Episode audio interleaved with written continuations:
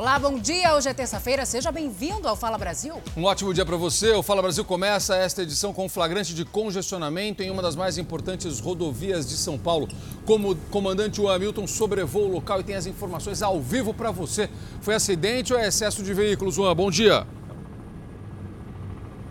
Olha, Zucatelli, Salso, bom dia a vocês, bom dia a todos. Apenas excesso de veículo, viu? Você vê que a gente sobrevoa agora a rodovia Presidente Castelo Branco, na pista aí do lado esquerdo do seu vídeo, sentido São Paulo, ou seja, para o motorista que chega à capital paulista, para vocês terem uma ideia, o motorista enfrenta mais de 8 quilômetros de congestionamento e, como eu disse, apenas excesso de veículos aí aproximando da capital paulista. Zucatelli, Salsi. Você vai acompanhar agora o drama de uma mãe que luta há cinco anos para trazer o filho de volta ao Brasil.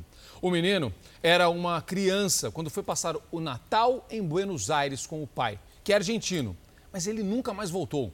O nome dele é Carlinhos. Ele estava desaparecido depois que a justiça determinou que ele voltasse ao Brasil para viver com a família materna. Agora, já adolescente, ele apareceu em uma delegacia dizendo que estava perdido. Carlos Atias Bodô tinha oito anos quando foi levado embora do Brasil pelo pai, o comerciante argentino Carlos Atias. Carlinhos hoje tem 13 anos. Ele se apresentou sozinho às autoridades policiais de Buenos Aires. Ele não disse onde estava, eu acho que ele quer preservar as pessoas que estavam com ele. É... E não fala nada, ele está muito quieto. Ele hoje está no abrigo lá em Buenos Aires esperando que eu chegue. O pai do menino e ex-marido dela levou o filho embora em dezembro de 2015, com autorização da justiça, mas não o devolveu à mãe. Durante muito tempo, Carlos Atias foi procurado pela Interpol, a Polícia Internacional. Ele chegou a ser preso em 2019. Até então, o paradeiro de Carlinhos era desconhecido. O pai dele teria sido liberado da cadeia argentina durante a pandemia. Cláudia chegou a reencontrar o filho nesses últimos cinco anos, mas Carlinhos sofreu a chamada alienação parental. Na Argentina, o pai ensinou o filho a repudiar a própria mãe. A ideia dela viajar no próximo domingo, dia 31, ela passaria lá três dias com a criança, que seria um reencontro, uma readaptação. E aí, ao final desses três dias, ela volta ao Brasil, trazendo para o Recife é o nosso Carlinhos. E agora eu vou ter que reconquistar esse carinho, esse amor, esse, essa ligação novamente. Agora a gente fala do ônibus né, que saiu do Pará em direção a Santa Catarina. O motorista desse ônibus, que tombou na BR-376, no Paraná, prestou depoimento sobre o acidente que matou 19 pessoas e deixou outras 31 feridas. Zucatelli. Ele alegou, Salsi, que o ônibus ficou sem freios e aí por isso capotou. O veículo saiu do Pará com destino a Santa Catarina. Os passageiros viajavam em busca de vagas de emprego. Familiares das vítimas do trágico acidente na BR-376 em Guaratuba, no litoral do Paraná, começaram a chegar entre a noite e a madrugada ao Instituto Médico Legal de Curitiba. O Pedro Marcos é do estado do Pará, de onde o veículo partiu com 53 passageiros. Ele é tio de João Paulo Ferreira Santos, de 19 anos. O jovem e a namorada, Emanuele Cristina Miranda, de 25, morreram. O casal tinha o sonho de trabalhar e morar perto dos parentes, em Itajaí. Um sonho que foi, infelizmente, né, cancelado. Entre as vítimas fatais, o Christopher, um menino de apenas 7 anos. Ele esperava ansiosamente para reencontrar os pais. O casal mora há um ano em Florianópolis, Santa Catarina, e também esperava a chegada do Christopher, da irmã e de outros familiares. Os pais da criança saíram do Pará para mudar de vida. O casal conseguiu emprego e recentemente enviou as passagens para os filhos, o Christopher e a irmã, de dois anos. Há uma semana, o casal alugou uma casa maior. A irmã do Christopher, a tia e a prima dele sofreram ferimentos e seguem internadas, mas, de acordo com a família, estão fora de perigo. Tu imagine uma mãe perder o filho, uma espera já de um ano, e quando acaba chegando, o filho não chega.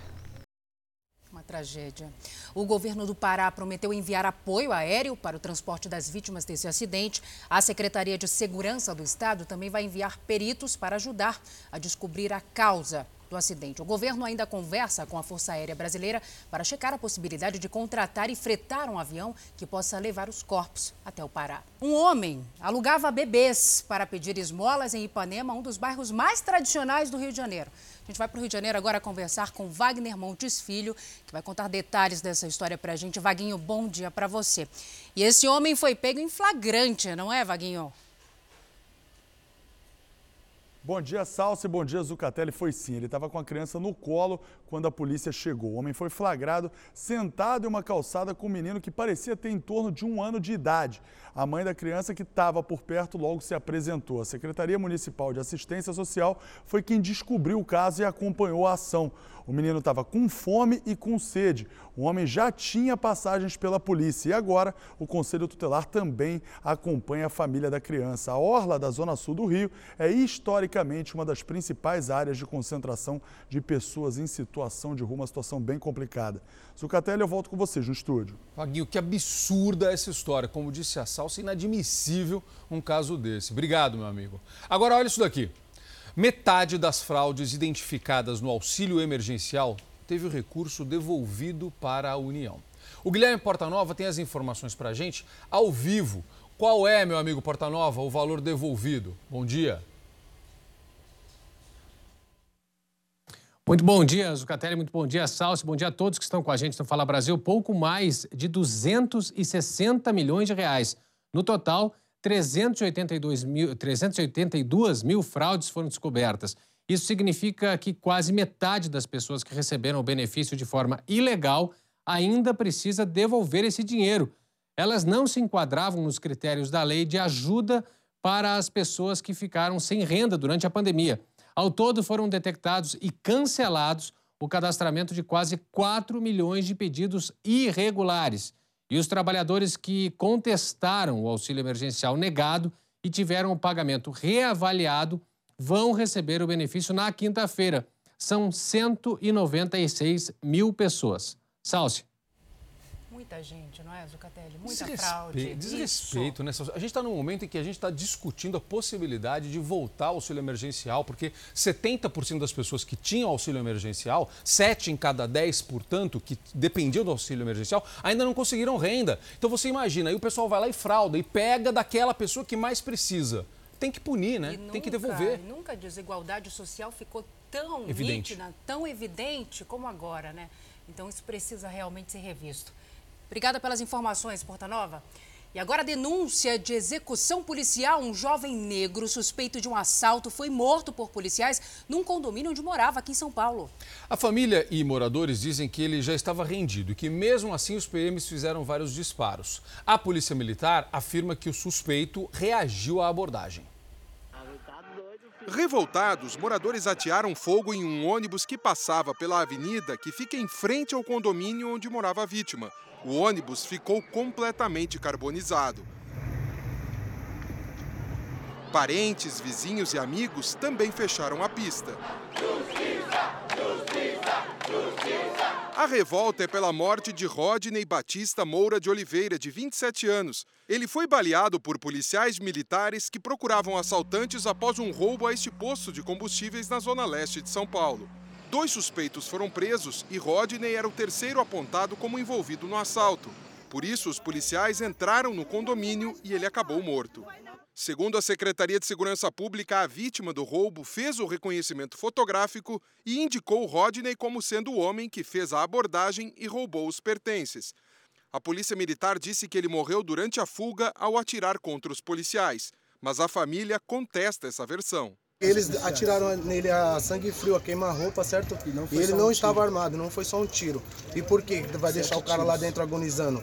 As paredes do condomínio ficaram com marcas de tiros. Segundo os moradores, são dos disparos feitos pelos policiais. Rodney tomou o primeiro tiro na parte externa do condomínio. Mesmo baleado na perna, ele tentou fugir da PM, entrando num dos prédios e correndo por este corredor. Por aqui, ele conseguiu chegar na parte externa. Segundo os moradores, Rodney continuou correndo em direção aos fundos do condomínio. Ali pelo canto, onde estão aquelas bananeiras, ele teve acesso ao muro, pulou e foi parar do outro lado, onde fica uma comunidade.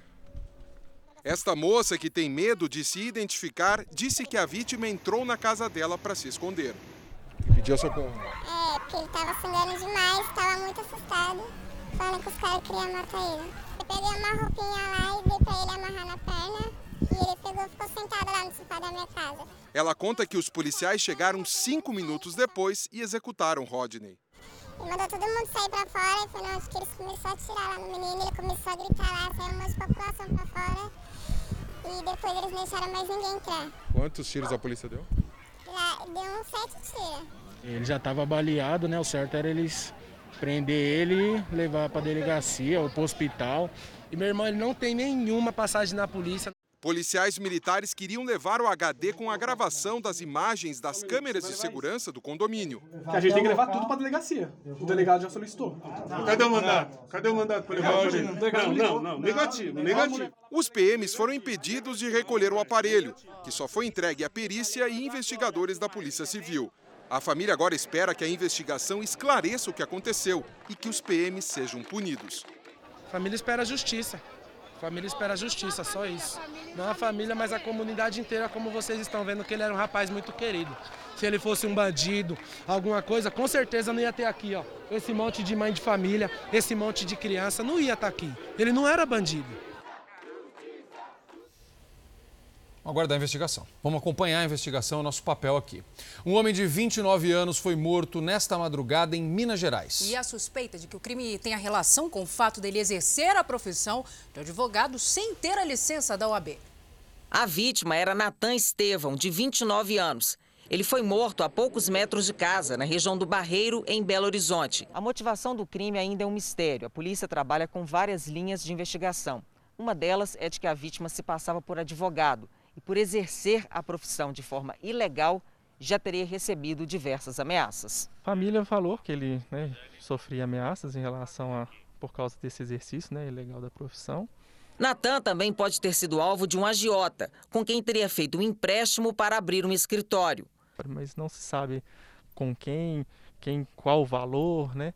Nas redes sociais, ele tinha quase 21 mil seguidores. Se intitulava como professor e fazia questão de mostrar que, além de bacharel, era pós-graduado duas vezes, inclusive em direito eleitoral.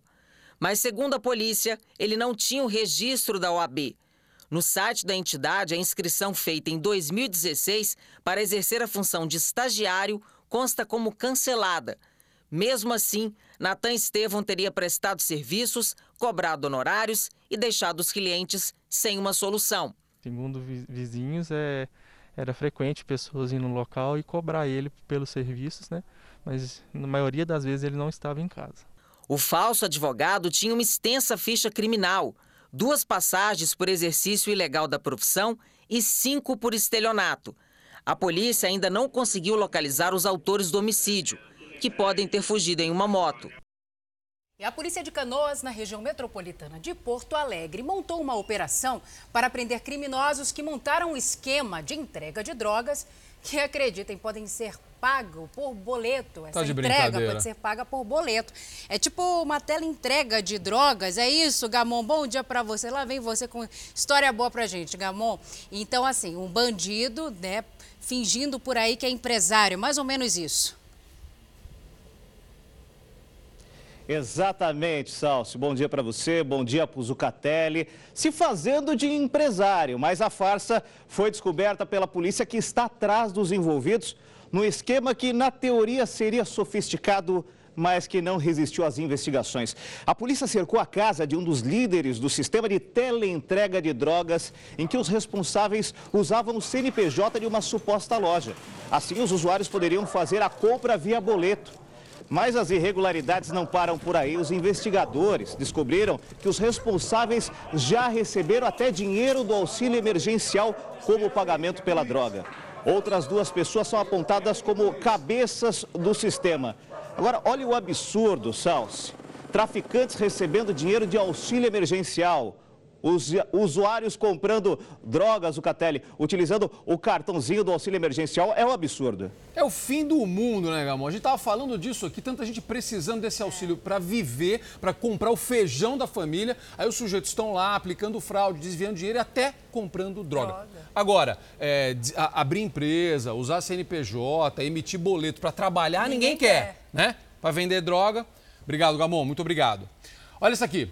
Polícia Civil e Ministério Público vão investigar o rompimento do reservatório de uma estação de tratamento de esgoto em Florianópolis. Um caos. Muitos moradores afirmam que o acidente poderia ter sido evitado e que já tinham alertado a companhia de saneamento sobre o perigo.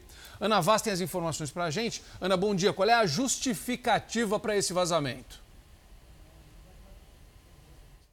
Olha, a justificativa, o motivo eles colocaram no mau tempo, viu? O Ministério Público Federal, inclusive, já abriu o inquérito civil para fazer as investigações e apurar aí os possíveis, as possíveis responsabilidades. A gente vai dar um passeio aí para mostrar para vocês, dá só uma olhada. Mobilização hoje pela manhã aqui na região do leste de Florianópolis, né, onde fica a Lagoa da Conceição, onde tudo aconteceu. Existe já durante a manhã de hoje uma grande mobilização, porque ainda há muitos, muitas marcas aí de destruições, né? A gente teve contato aí com vários moradores que estão aqui pela manhã de hoje tentando encontrar objetos, carteiras, chaves, né? Enfim, vários documentos que foram levados aí junto com toda essa enxurrada. Olha aí, dá só uma olhada, né? Carros que permanecem empilhados, carros que ontem estavam submersos, completamente submersos, então com pessoas que ficaram ilhadas em casa, em cima de telhados, aguardando socorro então por parte das autoridades. Como eu disse para vocês, a Companhia de Saneamento colocou a culpa no mau tempo.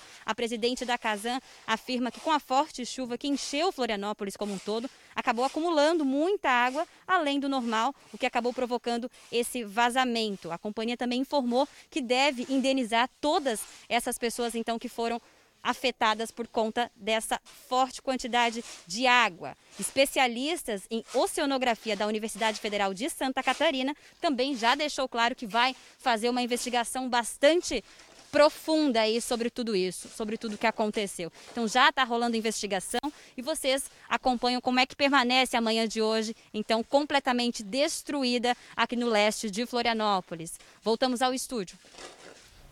Vamos acompanhar então a reportagem para você ver o estrago que foi provocado. Lembrando, né, minha gente, que é esgoto, né? Pode rodar. O dia mal tinha clareado quando a onda, com toneladas de esgoto tratado, foi levando tudo pela frente. Em alguns pontos, a lama de sujeira chegou a quase 2 metros de altura, alagando completamente os imóveis. Muitos animais não conseguiram ser retirados a tempo e morreram afogados. A força foi tanta que veículos ficaram empilhados. É horrível, porque agora a gente vê nossas coisas e, bom, eu vou ver meu apartamento agora, vou ver se consigo resgatar. Cerca de 20 pessoas ficaram ilhadas e foram retiradas de bote pelos bombeiros. Outras duas tiveram ferimentos leves e foram encaminhadas ao hospital. Ao menos 15 famílias estão desalojadas. Cinco necessitaram de abrigo e foram encaminhadas a um hotel custeado pela prefeitura materiais a gente consegue. Tem pessoas de coração bom que ajudam a gente. Mas foi uma fatalidade, foi uma tragédia muito grande. Poderia ter morrido gente. Absurdo. A previsão ainda é de chuva nessa região, pelo menos até o fim da semana. Olha, gente, Vamos mudar um pouquinho de assunto. O Fala Brasil tem novidades sobre um menino do Paraná que montou uma barraquinha de paçoca para comprar uma bicicleta nova. Nós contamos a história dele aqui, não foi, Guilherme Rivaroli? Bom dia para você. Você é o responsável agora por contar para a gente o final dessa história. Parece que tem um final surpreendente. Ô, Salsa, que responsa! Tem sim. Bom dia para você, bom dia para todo mundo que está nos acompanhando, para o Zuca também. É isso mesmo. O menino realizou o sonho dele e ainda ajudou uma outra criança. Olha que bacana essa história. A iniciativa desse menininho, ela deu tão certo que ele juntou mais do que o necessário, cerca de dois mil reais. Ele é de Maringá, cidade no noroeste aqui do nosso estado. Os pais do Pietro, esse heróizinho que aparece aí, explicam que a ideia era fazer uma banquinha para comercializar os doces. E isso veio da própria criança e eles apoiaram para que ele aprendesse desde muito cedo a colher os frutos dos próprios esforços. Teve até quem ofereceu para doar uma bicicleta para o pequeno. No entanto, a família ó, Disse não, já que não era essa a intenção, era trabalhar para conseguir o dinheiro dele. Ô, ô Zuca, paçoca já é tão gostoso, você deve gostar muito. Tem até Nossa. um cachorro que chama paçoca. Agora, é. um exemplo desse é para adoçar muito mais a nossa vida nessa terça-feira, concorda? É, Volto com você. É isso, você falou tudo. Adoro paçoca e adorei esse exemplo. Você está certíssimo, excelente lição. Muito boa, Rivaroli, muito bacana a história, linda história. Atenção agora para esse flagrante. Mesmo com o estado de São Paulo na fase vermelha, após as 8 horas da noite, fim de semana, feriado, um bar da capital paulista insistiu em atender os clientes. Olá, bom dia. Um bar localizado na Vila Madalena, bairro boêmio e famoso aqui da capital paulista, foi flagrado com clientes bebendo e consumindo com as portas fechadas durante a noite. Vale lembrar que após as 8 horas da noite, apenas serviços essenciais podem funcionar em todo o estado. Esse bar que foi flagrado pode pagar uma multa de mais de 9 mil reais, dependendo do tamanho do estabelecimento. A qualquer momento eu volto de São Paulo com outras informações aqui no Fala Brasil. Obrigada, Maria. O governo de Goiás propõe que prefeitos adotem a lei seca depois das 10 horas da noite para conter os casos de coronavírus por lá. Marcelo Vidal tem os detalhes para a gente. Os prefeitos de cidades que têm UTIs públicas foram ouvidos por meio de videoconferência para que apresentassem propostas e avaliassem a possibilidade de transferência de pacientes graves entre municípios, já que apenas quatro cidades têm leitos disponíveis para pacientes com a Covid. A nova medida será implementada pelo governo depois que os prefeitos responderem a uma enquete se são ou não favoráveis. Mais informações a qualquer momento no Fala Brasil. Obrigado, Marcelo. E cresce a necessidade de leitos para pacientes com Covid-19 no Pará. Por isso, o governo do estado trabalha na montagem de mais um hospital de campanha. Amanda Pereira, bom dia para você. Onde vai ser construído esse hospital? Oi, Zuca, Salsi, bom dia para vocês, bom dia a todos. Esse hospital vai ser construído em Santarém, que fica no oeste do Pará. Vão ser montados 50 leitos de Covid em uma escola. O hospital de campanha vai ser instalado porque a cidade tem pouco menos de 300 mil habitantes e passou a atender 700 pacientes com suspeitas de coronavírus, isso por dia. Agora, a cidade vai ter dois pontos de atendimento. Na última contagem, o estado do Pará confirmou mais 1.349 casos de pacientes infectados com o coronavírus e foram 14 novas mortes. Esses números têm preocupado bastante, Salsi. Sem dúvida, sem dúvida, Amanda. Obrigada pelas informações. Agora a gente fala do colapso da saúde em Rondônia. Situação crítica por lá também. O estado pediu, inclusive, ajuda para transferir pacientes com a Covid para outros estados. Jéssica Olinda, bom dia para você. Esses pacientes já conseguiram a transferência? Bom dia, Salsi. Bom dia a todos que acompanham o Fala Brasil.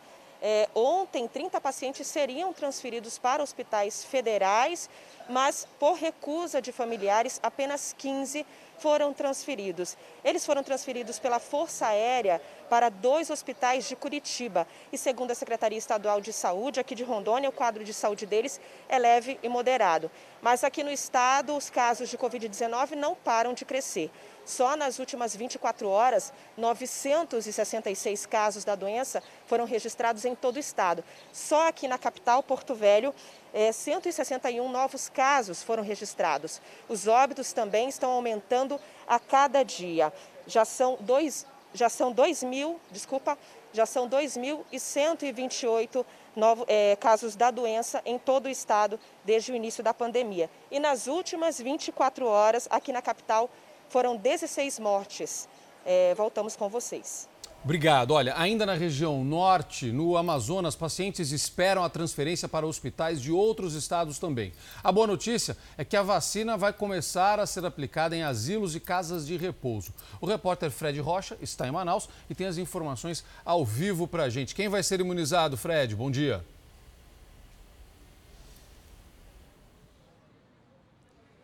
Muito bom dia, Zucatelli. Bom dia para todo mundo. Começa hoje aqui em Manaus a vacinação dos idosos que estão em asilos e casas de repouso. Os profissionais da saúde que atuam nesses locais também vão ser vacinados. É grande a urgência por um leito por Covid-19 aqui no Amazonas. Para você ter ideia, 556 pessoas estão à espera de uma vaga. O problema é que a taxa de ocupação continua alta.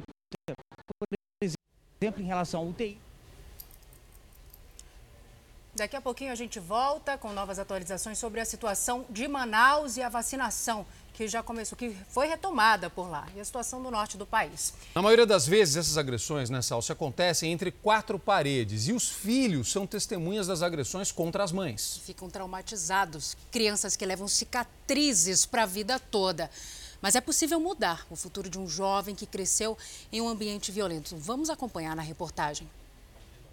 A mulher que prefere não ter a identidade revelada conta que depois de anos convivendo com o histórico de brigas dos pais, passou pela mesma experiência de violência no relacionamento na vida adulta.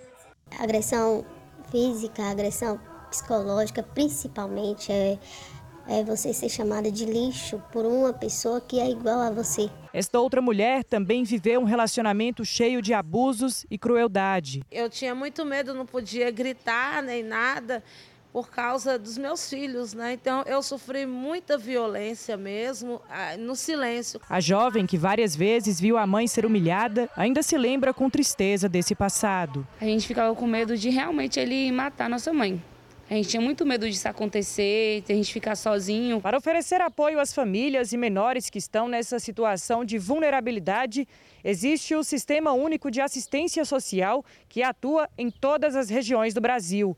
O objetivo é garantir a proteção e a atenção ao núcleo familiar quando ainda há um vínculo entre os membros, pai, mãe e filhos. A assistência social já faz uma visita onde percebe o todo daquele indivíduo. E aí sim, começa o acompanhamento, a garantia dos direitos. Esta psicóloga explica que quando a situação chega ao extremo e os menores têm os direitos violados, os primeiros sinais podem ser percebidos por professores e outras pessoas que fazem parte da vida desses menores. Quando o professor verifica que a criança mudou o comportamento, anda triste, irritada, agressiva, esse professor vai abordar a criança, vai conversar, procurar saber o que está acontecendo. Se houver necessidade, chamar um supervisor, o diretor. O objetivo do trabalho é mostrar para quem já não tem esperança que há a possibilidade de recomeçar. Isso fica marcado pela vida toda. E realmente isso dói por muito tempo. Quem não sonha com uma família perfeita, né? Sem agressão, sem humilhação. Meu Deus do céu. Olha só, atenção, a polícia faz buscas agora pelos suspeitos de matar a jovem Bianca Lourenço, que você acompanhou aqui no Fala Brasil, chegou a ficar desaparecida por 11 dias no Rio de Janeiro. Repórter Aline Pacheco tem as informações ao vivo pra gente. Aline, bom dia. O ex-namorado dela é um dos alvos desta operação? Olá, bom dia. É sim, Dalton Vieira Santana, acusado de ser o chefe do tráfico na comunidade Kelsons, onde acontece a operação, e de ter mandado matar a Bianca por não tolerar o fim do relacionamento, isso de acordo com investigações da polícia. Quando a polícia chegou até a comunidade, houve uma intensa troca de tiros, um suspeito morreu, outro foi baleado, armas foram apreendidas, assim como uma granada. Como um outro objetivo da operação também era realizar prisão e uma repressão intensa ao roubo de cargas que acontece muito ali na região. A polícia vasculhou toda a área e acabou apreendendo também máquinas caça-níqueis. Daqui a pouco vai acontecer uma coletiva de imprensa aqui na Polícia Civil. E aí a gente vai conseguir confirmar ou não se o Dalton foi preso e também o braço direito dele, conhecido como Edgar, acusado de ser o homem que tirou a vida da Bianca aos 24 anos. Salsa. Tristeza, hein, Aline? Muito obrigada pelas informações. Agora a gente fala da crise causada pelo coronavírus, que afetou, claro, diretamente o sistema de ensino né, em todo o Brasil, Zucatelli. É muito sério isso, gente. A falta de dinheiro impossibilitou muitas pessoas de continuarem os estudos. Veja. Felipe está no oitavo período de medicina. Ele cursa uma faculdade particular, com bolsa do FIES. E, mesmo com desconto, precisou fazer uma vaquinha online para manter os estudos até que no finalzinho de 2020 o dinheiro começou a faltar, porque a poupança que ela tinha deixado já tinha acabado. E aí foi aos trancos e barrancos, aí começou a atrasar as mensalidades. No caso da Simone, não teve alternativa. Ela, que sonhava estudar veterinária, precisou abandonar o curso logo no primeiro período, por causa da pandemia. A gente tem que priorizar outras coisas numa pandemia dessa. 4 milhões de estudantes brasileiros com idades entre 6 e 34 anos abandonaram os estudos no ano passado. De acordo com a pesquisa do Datafolha, a taxa de abandono no país chegou a 8,4% em 2020 e foi maior entre os estudantes do curso superior, chegando a 16,3%. Problemas financeiros e suspensão de aulas estão entre os principais motivos. De acordo com a pesquisa, o abandono escolar foi 54% maior entre os estudantes das classes D e E, na comparação com os das classes A e B. Entre os que alegaram dificuldade financeira para manter os estudos, 19% ficaram sem condições de pagar a escola ou faculdade e 7% tiveram que ajudar na renda familiar. 17,4% dos alunos que pararam de estudar não têm a intenção de voltar em 2021. É o caso da Simone, que vai precisar reorganizar a vida financeira para depois pensar nos estudos. A prioridade agora é colocar as contas em dia, cuidar da saúde, né? E para depois, ano que vem, quem sabe. A gente segue nesse assunto porque na Bahia as matrículas em escolas particulares tiveram uma queda de 70%. É muita coisa, muita gente. Coisa. Jéssica Smetak, bom dia para você. O ensino infantil por aí é o mais afetado, certo? Olá, muito bom dia a todos. Exatamente, somente 15% dos alunos da educação infantil estão de fato matriculados para o ano letivo de 2021. Ainda sem previsão para o retorno das aulas presenciais, as matrículas nas escolas particulares de Salvador e Lauro de Freitas, na região metropolitana, tiveram em média só 30% das vagas ocupadas.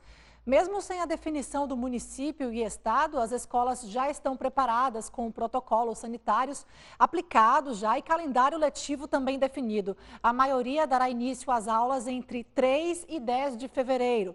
E a diminuição das matrículas tem afetado também o quadro de funcionários de algumas escolas, que tiveram que ser despedidos né, por parte das empresas. Volto com vocês, Zucatelli. Obrigado, Jéssica. Olha, ainda sobre o tema educação, atenção, começam hoje as inscrições para o FIES, o Programa de Financiamento Estudantil. Vanessa Lima. Bom dia. Serão 93 mil vagas pelo programa. Estudantes que buscam financiamento para cursar uma faculdade particular devem entrar no site do programa até a próxima sexta-feira. O resultado da seleção sairá no dia 2 de fevereiro e o contrato de financiamento deverá ser assinado entre os dias 3 e 5 do mesmo mês. Eu posso voltar a qualquer momento com mais informações aqui de Brasília para o Fala Brasil. Obrigado, Vanessa. No Rio de Janeiro, o Ministério Público pediu que a Prefeitura divulgue diariamente a relação das pessoas vacinadas contra a Covid-19. Os promotores também vão investigar denúncias de pessoas que furaram a fila da vacina. Em quatro dias, foram 33 denúncias feitas à ouvidoria do Ministério Público em diversas regiões do estado. O Conselho Regional de Enfermagem também se reuniu com a Polícia Civil para trocar informações. Segundo a presidente do Conselho, muitos profissionais estão sendo coagidos a imunizar pessoas que estão fora do grupo prioritário. O Conselho Regional de Enfermagem ele vai cruzar os dados através é, da Polícia Civil com as, nossas, com as nossas denúncias e também com a ajuda das nossas responsáveis técnicos, enfermeiras e também com a ajuda dos nossos técnicos auxiliares. Nós seremos 300 mil profissionais em prol da saúde da população. As informações da reunião do Conselho Regional de Enfermagem com a Polícia Civil também chegaram à Prefeitura do Rio e ao governo do estado. A Secretaria Municipal de Saúde negou qualquer tipo de tentativa de irregularidades e anunciou que faz um cadastro das pessoas vacinadas pelo CPF. Já a Secretaria Estadual de Saúde prometeu investigar as denúncias. O desvio de vacinas é enquadrado em dois crimes: improbidade administrativa, que é a conduta inadequada de agentes públicos, e peculato, que é a apropriação irregular de um bem público. A pena pode chegar a 12 anos de prisão e o criminoso também pode ser multado em até 100 vezes o valor do próprio salário. Agora, olha essa novidade aqui: pesquisadores brasileiros desenvolveram um soro a partir do plasma de cavalos para tratar pacientes com a Covid-19. Bruno Piscinato. Oi, gente, bom dia. O soro produzido com plasma de cavalo pelos institutos Butantan em São Paulo e Vital Brasil no Rio de Janeiro apresentaram bons resultados nos testes in vitro e também em camundongos. Esses testes foram enviados para a Anvisa, a Agência Nacional de Vigilância Sanitária, e se lá os resultados também forem positivos, eles poderão começar a fazer testes em humanos a partir do mês que vem. A qualquer momento eu volto com mais informações aqui de São Paulo para o Fala Brasil. Agora uma atualização importante, gente. Deve chegar nos próximos dias a matéria-prima da China para produzir as vacinas aqui no Brasil. Os insumos serão usados pelo Butantan e pela Fiocruz. Notícia muito esperada, né, Salso? Enquanto aguarda a chegada, o ministro da Saúde, Eduardo Pazuello, é alvo de um inquérito sobre a crise sanitária no Amazonas. O ministro do Supremo Tribunal Federal, Ricardo Lewandowski, autorizou a ação. O ministro da Saúde passa a ser investigado pela Suprema Corte por suposta omissão na crise sanitária no Amazonas. O ministro do STF determinou que Pazuello seja ouvido em até cinco dias, podendo escolher a data e o local. No pedido da PGR são apontados atrasos nas medidas de combate à crise e também o envio de remédios sem eficácia comprovada. A PGR solicitou o prazo de 60 dias para concluir as investigações. Pressionado pela crise da saúde no Amazonas, o ministro da Saúde, Eduardo Pazuello, está em Manaus desde sábado, sem data para voltar a Brasília. Aqui em Brasília, depois das negociações com a China, o presidente Jair Bolsonaro informou por meio de uma rede social que 5.400 litros de insumos para a produção da Coronavac já foram liberados e devem chegar ao Brasil nos próximos dias. E os insumos para a produção da vacina de Oxford também estão em fase avançada para serem liberados. Enquanto o Brasil aguarda a chegada dos insumos, as negociações com outras vacinas continuam. Mais uma reunião aconteceu entre a Anvisa e representantes do laboratório União Química, responsável pela vacina russa Sputnik V. No encontro, a agência apontou quais documentos devem ser apresentados para dar andamento à fase 3 de testes no Brasil. A empresa manifestou que deve começar a enviar os documentos para que seja avaliada a pesquisa clínica do imunizante russo e que quer produzir toda a matéria-prima aqui no Brasil. Eu acho que o nosso país tem que ter produção verticalizada, é, não pode ficar dependendo. Nós somos uma grande nação e temos que produzir vacina com alta tecnologia aqui no nosso país. É o que todos nós esperamos. Mais vacinas de tipos diferentes, mas que sejam para a população toda. O governador de São Paulo, João Dória, tem uma reunião daqui a pouco com o embaixador da China no Brasil. Olá, bom dia. Daqui a pouco acontece o um encontro entre o embaixador da China e o governador de São Paulo, João Dória, para tratarem sobre a chegada dos insumos para a produção da vacina contra a Covid-19. Por conta do impasse na chegada dos insumos, o Instituto Butantan estava sem produzir o imunizante. A qualquer momento eu volto com mais informações aqui de São Paulo para o Fala Brasil. Obrigada, Pedro. O Brasil proibiu voos vindos da África do Sul para frear a nova variante da Covid-19. Ficam proibidos de forma temporária voos internacionais com destino ao Brasil que tenham origem ou passagem pelo Reino Unido e pela África do Sul. Lembrando que a descoberta da nova variante do coronavírus foi feita há um mês. Também fica suspensa a autorização de embarque para o Brasil de viajantes estrangeiros procedentes ou com passagem pelo Reino Unido e pela África do Sul nos últimos 14 dias. E a chamada variante brasileira do coronavírus foi identificada nos Estados Unidos e na Itália. Os pacientes são pessoas que estiveram no Brasil recentemente. Nos Estados Unidos, a mutação foi encontrada no estado de Minnesota. Já na Itália, trata-se de um homem que desembarcou no país depois de ter embarcado no aeroporto de Madrid. As novas variantes têm preocupado governos do mundo todo que tentam se proteger, intensificando vacinações e a fiscalização nas fronteiras. 11 toneladas de maconha foram apreendidas em dois dias em Mato Grosso do Sul e em Pernambuco. Foram as maiores apreensões do ano nos estados. As cargas da droga foram encontradas durante fiscalizações de rotina. Em Mato Grosso do Sul, o motorista desta carreta foi parado pela fiscalização. Durante a vistoria, a polícia desconfiou da atitude do homem. O aparelho telefônico do motorista chamou e nós vimos que ele não estava querendo atender. Nesse momento, os policiais descobriram que o homem estava acompanhado de um outro caminhão que tinha como função comunicar a presença policial. A droga veio do Paraguai e seria levada para o Rio Grande do Sul. O total era 9.500 quilos de maconha que estava sendo transportado para o estado do Rio Grande do Sul. Em Pernambuco, a Polícia Federal apreendeu pouco mais de uma tonelada e meia do entorpecente.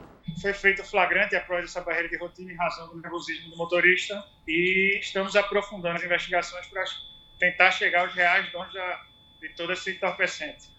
O núcleo de jornalismo investigativo da Record TV teve acesso ao vídeo da abordagem.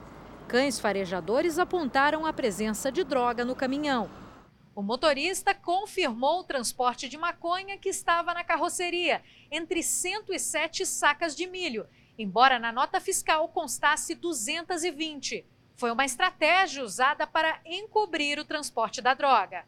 A nota da carga de milho era da cidade de Luiz Eduardo Magalhães, na Bahia. O homem foi parado no município de Carpina, interior de Pernambuco. Principalmente pelo grande volume que foi apreendido, é, imaginamos que, que não seria só um destinatário, poderia ter mais de um destinatário dessa droga. O homem que dirigiu o caminhão foi preso em flagrante. Além da droga, foram apreendidos o caminhão e um celular. Durante o interrogatório, ele disse que estava desempregado e aceitou fazer o transporte do milho por mil reais. Mas quando chegou para carregar, recebeu a oferta de levar a droga por 10 mil reais. Pela documentação apresentada até agora, ele não tem antecedentes criminais. Essa é a primeira grande apreensão de drogas feita pela Polícia Federal em Pernambuco neste ano. Militares do Exército são alvo de uma operação, uma ação da polícia agora de manhã no Distrito Federal. Vanessa Lima. Essa operação investiga a cobrança pelo registro de armas de fogo por parte de militares do Exército. Foram cumpridos 26 mandados de busca e apreensão e seis pessoas foram presas. Esse grupo criminoso, composto por militares da Ativa, fazia inserção de informações falsas no sistema de gerenciamento militar de armas para facilitar a posse, porte e comercialização clandestina de armas e munições no Distrito Federal e no estado de Goiás. O Exército colaborou com as investigações.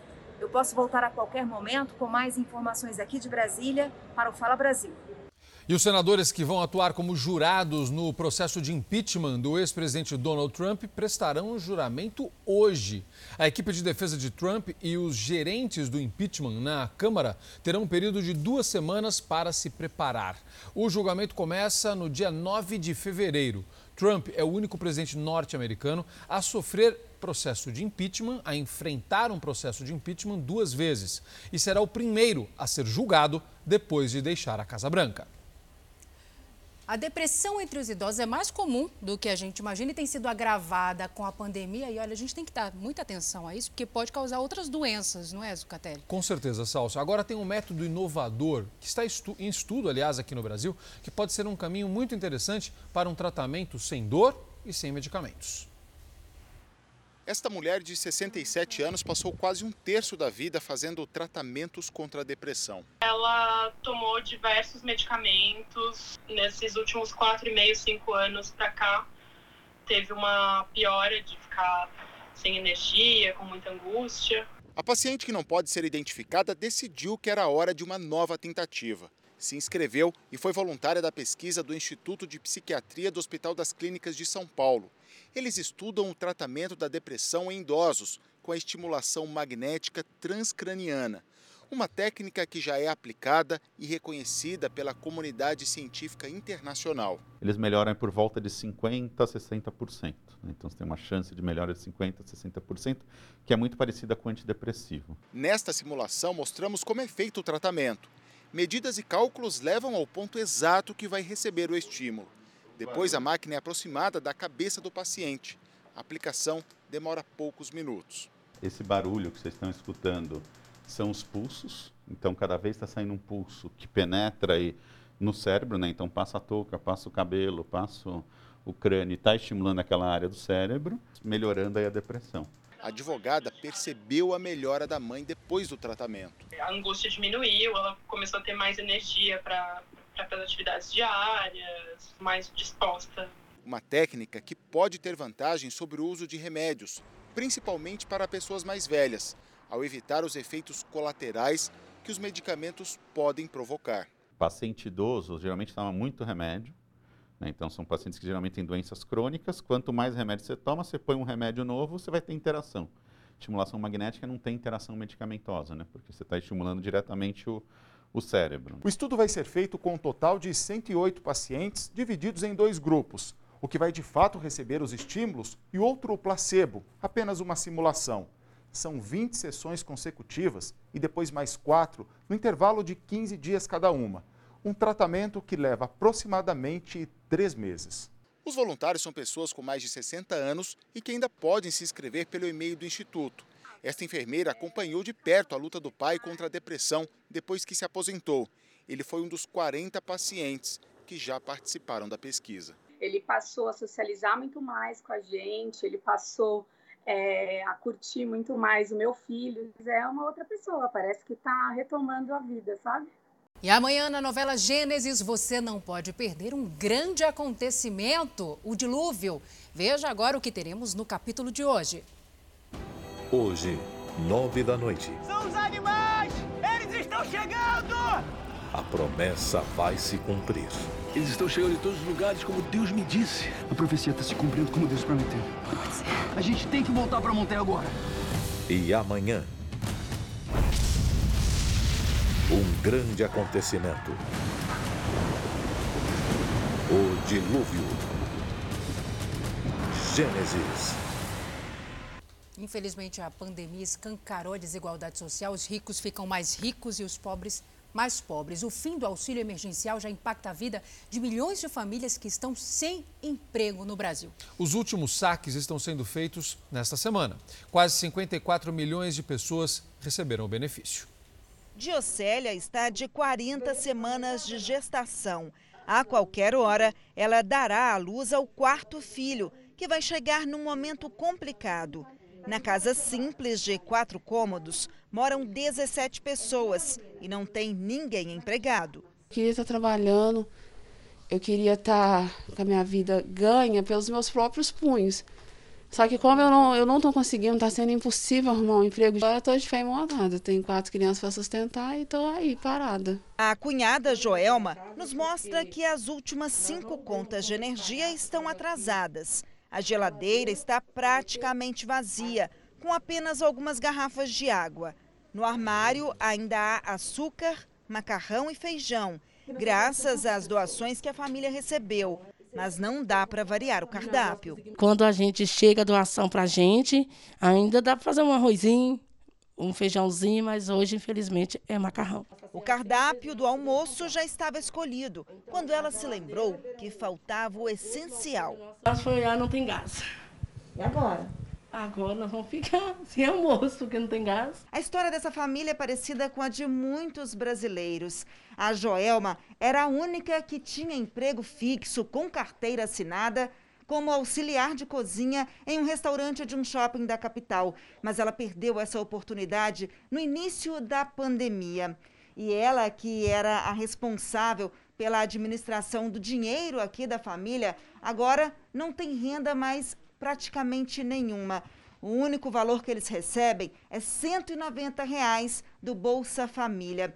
Vez ou outra, ela até consegue uma oportunidade de bicos por aí como faxineira, mas tem sido difícil. Por isso, há uma grande expectativa por parte desta e de muitas outras famílias da Vila Eliana Silva, na capital, para que o estado de calamidade pública seja mantido enquanto durar a pandemia e o auxílio seja prorrogado. Quando tinha auxílio, nós, nós se mantinha melhor. Dava para a gente comer bem, né? até os meninos mesmo tinham leite. E agora que cortou, felizmente não tem nada. Um projeto de lei que tramita na Câmara dos Deputados pretende prorrogar o pagamento do auxílio no valor de 600 reais até o dia 30 de abril. Até dezembro de 2020, foram quase 68 milhões de beneficiários, quatro em cada dez brasileiros em idade de trabalhar, o que representa 32,1% da população. Até novembro, 112 mil postos de trabalho foram fechados. Tem algumas estimativas que quase metade das famílias que recebiam o auxílio emergencial não tem uma fonte regular de renda. Quando tinha o auxílio ainda dava para manter, né? Dava para comprar uma carninha, uma verdurinha, uma fruta. Agora depois cortou, que eu nem entendi. Achei que eles não iam cortar, né? Porque quando a pandemia, se o auxílio não for prolongado, nós vamos passar fome. Sinceramente, não tem emprego. E cortar o auxílio, acabou. Novas informações sobre um ataque à faca na principal estação de trem de Frankfurt, na Alemanha. De acordo com as autoridades, nenhuma das vítimas corre risco de morte. Essas vítimas foram levadas para o hospital mais próximo ali da região para receber tratamento, né, para serem atendidas. O criminoso foi preso. Até agora ainda não se sabe a motivação desse ataque. Um pub histórico de mais de 450 anos no centro de Oxford, na Inglaterra, fechará as portas no final deste mês.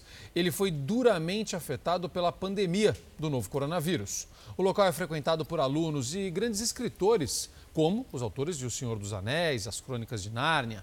Pertence a uma das pertence a uma das faculdades que compõem a tradicional Universidade de Oxford. Mas com o lockdown e o fim das aulas presenciais, o pub, infelizmente, não consegue mais se manter. Olha só, a família de um menino de um ano e oito meses luta contra o tempo. A criança tem a atrofia muscular espinhal, que atinge o sistema nervoso que controla os movimentos. É AMI, né? O nome dessa doença, né? A sigla dessa doença. Agora imagina só isso, gente, esse remédio para conter o avanço da doença custa 12 milhões de reais e precisa ser tomado num prazo de apenas seis meses. E a vaquinha para comprar o medicamento só conseguiu 2 milhões de reais até agora.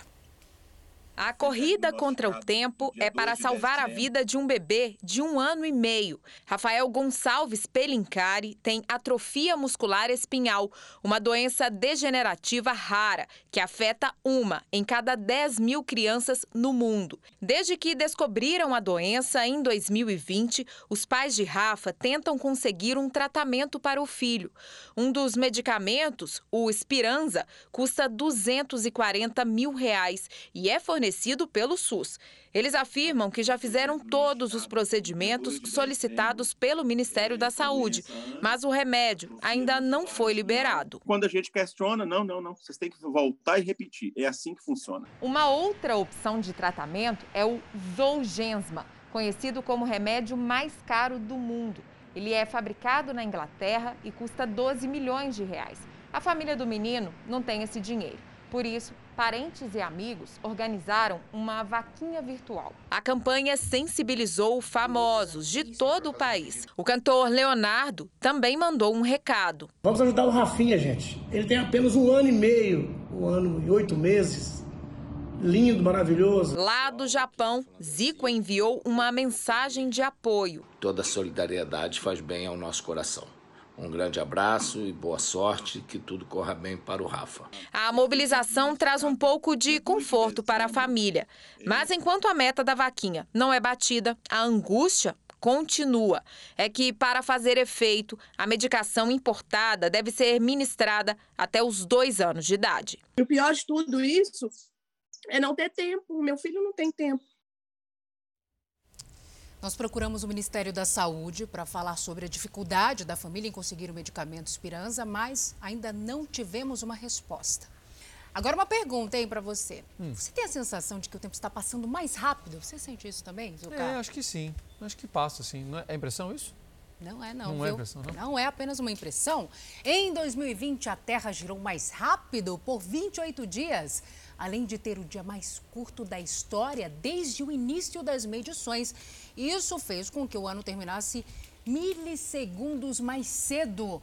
Inacreditável, né? A previsão é de que 2021 siga aí no mesmo ritmo e possa ser o ano mais curto da história.